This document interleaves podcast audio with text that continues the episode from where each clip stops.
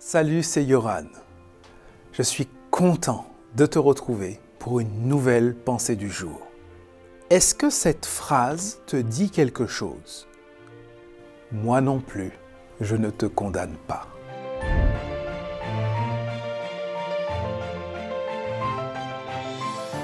La pensée du jour se trouve dans Jean chapitre 8, versets 10 et 11.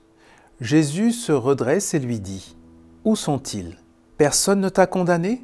La femme lui répond, Personne, Seigneur. Jésus lui dit, Moi non plus, je ne te condamne pas. Tu peux t'en aller et maintenant, ne commets plus de péché.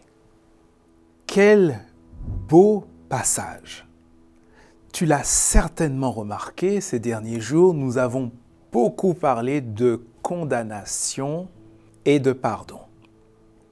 J'ai souvent imaginé la scène de ce passage.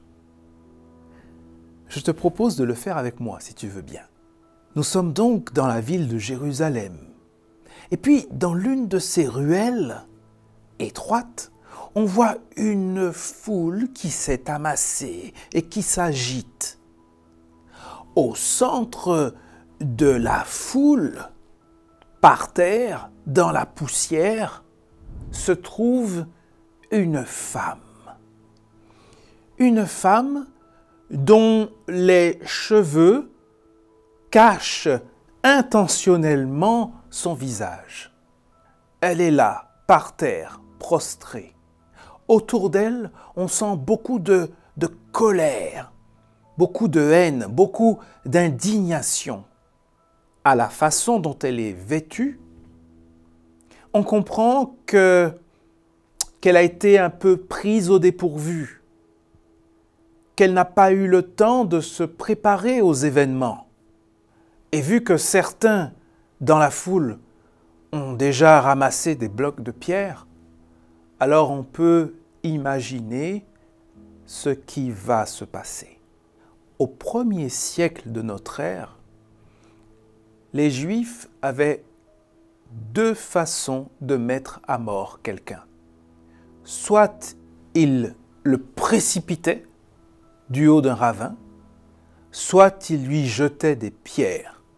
On appelle ça dans la Bible la lapidation. Et c'est ce qui allait se produire pour cette femme ce jour-là, parce qu'elle avait été prise en flagrant délit d'adultère. Mais Jésus a surgi et tous ces accusateurs, les uns après les autres, ont disparu. Il n'en restait plus aucun. Et c'est exactement ce qui se produit pour toi lorsque Jésus surgit face à ton accusateur.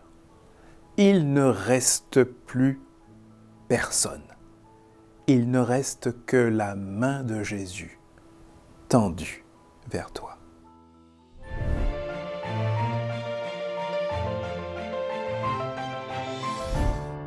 On a vraiment passé une super semaine ensemble, jour après jour.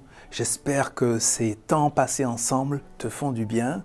J'ai beaucoup de plaisir à partager avec toi. Merci aussi pour les commentaires. Si tu as un sujet de prière, avec plaisir, on s'accompagne, on s'encourage et surtout n'oublie pas, rendez-vous demain pour la prochaine pensée du jour.